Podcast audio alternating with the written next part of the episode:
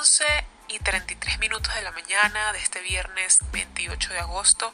Y como cada semana tenemos ya en el estudio a nuestra psicóloga Patricia Guerrero, ya que hoy vamos a profundizar el tema de la psicología en el área organizacional. Muy buenos días, Patricia.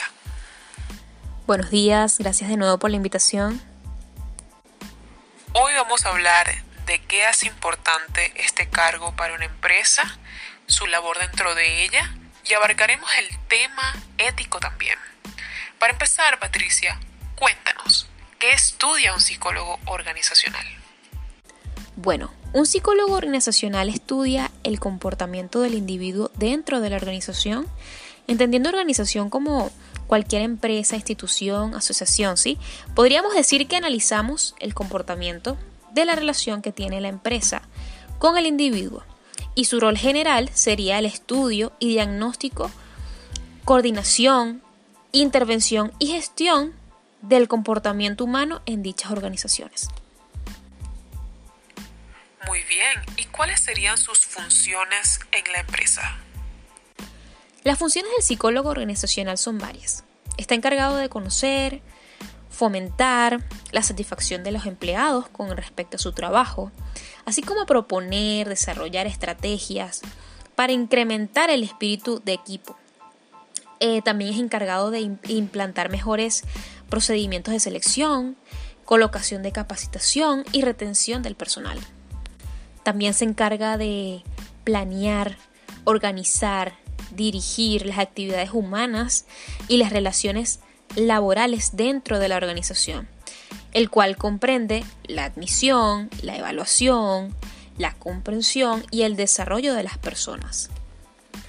Este también aplica las habilidades cognitivas y conductuales para observar, describir la situación, analizarla, para así luego diagnosticarla y resolverla, eh, ya sean los problemas o conflictos en las interacciones humanas, y asegurar un buen clima tanto al desarrollar la cultura organizacional. También investigamos, identificamos y también podemos modificar los elementos o factores físicos y sociopsicológicos que influyen en el comportamiento humano en el trabajo y que impactan en la eficiencia organizacional. También asesoran a la empresa para su funcionamiento. Sí, asesoramos a la gerencia en lo referente a, las negociaciones colectivas con los trabajadores, así como la creación y mejora de la imagen empresarial en el entorno social y económico. Eh, también generamos y proponemos soluciones que contemplen la integración humana, la creatividad, la innovación y la mejora continua dentro de los procesos productivos, operativos y administrativos de la organización. Me faltó mencionar que también diseñamos programas de rotación, inducción, entrenamiento y capacitación para el desarrollo de los empleados, así como los planes de carrera y ascensos del personal. Digamos que el psicólogo organizacional se encarga tanto de la selección de personal como de la capacitación y desarrollo del empleado dentro de la organización, ¿no? Sí, exactamente. Además de la capacitación, también nos encargamos del análisis de trabajo y selección del personal. Antes la selección de personal clásica solamente tenía en cuenta la experiencia y la formación del aspirante. Pero en los últimos tiempos también se valoran otras variables como las capacidades, competencias que tiene el candidato, su motivación, su personalidad, sus inquietudes y otras entre otras cualidades y habilidades que, posea, ¿no? Nosotros como, em, como psicólogos organizacionales participamos activamente a la hora de implantar un sistema integral de recursos humanos, en el que se analizan los distintos puestos y las competencias necesarias para estos. Con este sistema integral, la selección de personal se conecta con otras áreas de importancia dentro del Departamento de Recursos Humanos como son compensación y beneficios, la detección del talento o de la misma capacitación, que es clave no solamente para la empresa eh, o para su mejor rendimiento, ¿no? sino también para mantener a los empleados motivados. El psicólogo puede formar a trabajadores y además puede aplicar herramientas para detectar talento o saber en qué aspectos es necesario formar a los mismos trabajadores para que sean competentes en, en determinadas áreas. Me imagino que un proceso de selección mal hecho puede ocasionar imprevistos en la empresa. Sí, claro, un proceso de selección de personal incorrecto puede causar insatisfacción en los trabajadores y como consecuencia un mal rendimiento de estos, eh, dificultades de adaptación e integración, eh, mayor rotación, mayor costo de información.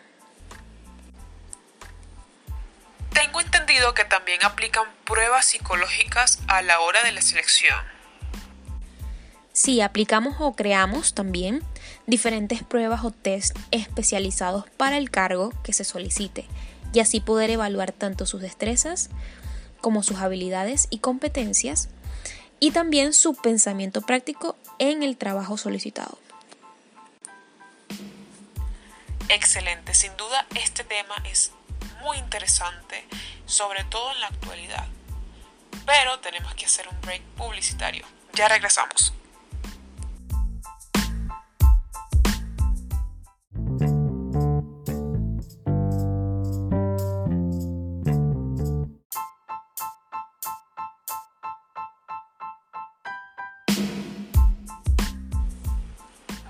Con esta entrevista espectacular a nuestra psicóloga queridísima de la casa, Patricia Guerrero, ahora cuéntanos con respecto al tema ético que enfrenta el psicólogo en esta área.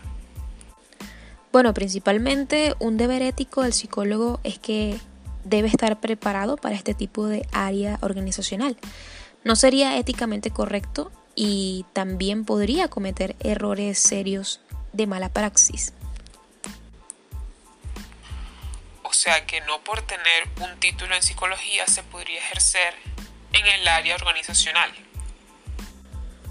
Pues no sería correcto, además de que la, formación psicológica organizacional implica estar permanentemente al día de los, eh, de los, de los conocimientos, ¿no?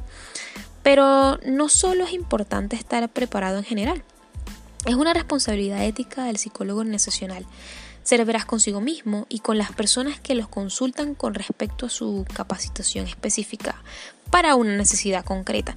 Si no está capacitado para llevarla a cabo, debe advertírselo al cliente y derivarlo a otra persona idónea, ¿no?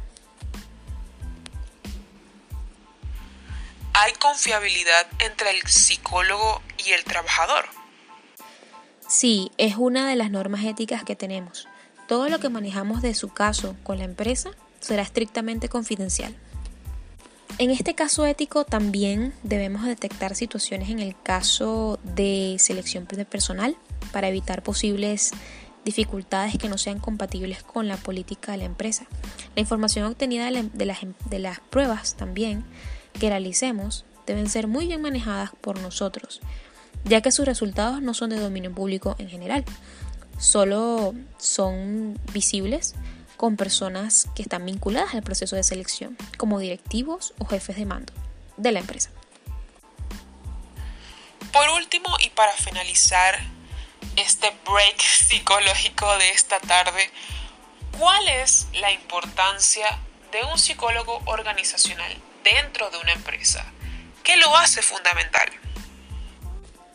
Pues el éxito de una compañía se consolida a través de sus empleados. Sin un buen clima laboral sería muy poco probable que se den las condiciones favorables para ellos. La psicología organizacional se convertiría entonces en el aspecto clave para lograrlo. Eso además de que reclutamos a las personas adecuadas, tanto en aspectos psicológicos como físicos, para el contratamiento. Y eh, también es fundamental que podemos reducir, por ejemplo, el impacto de algunos fenómenos psicológicos como el estrés, el burnout, que es un tipo de estrés laboral de, un estado de agotamiento físico, emocional o mental que tiene consecuencias en la autoestima del trabajador. Así que cada empresa que no cuenta con un psicólogo organizacional debería planteárselo para su mejoramiento y crecimiento, tanto para su personal como para la empresa.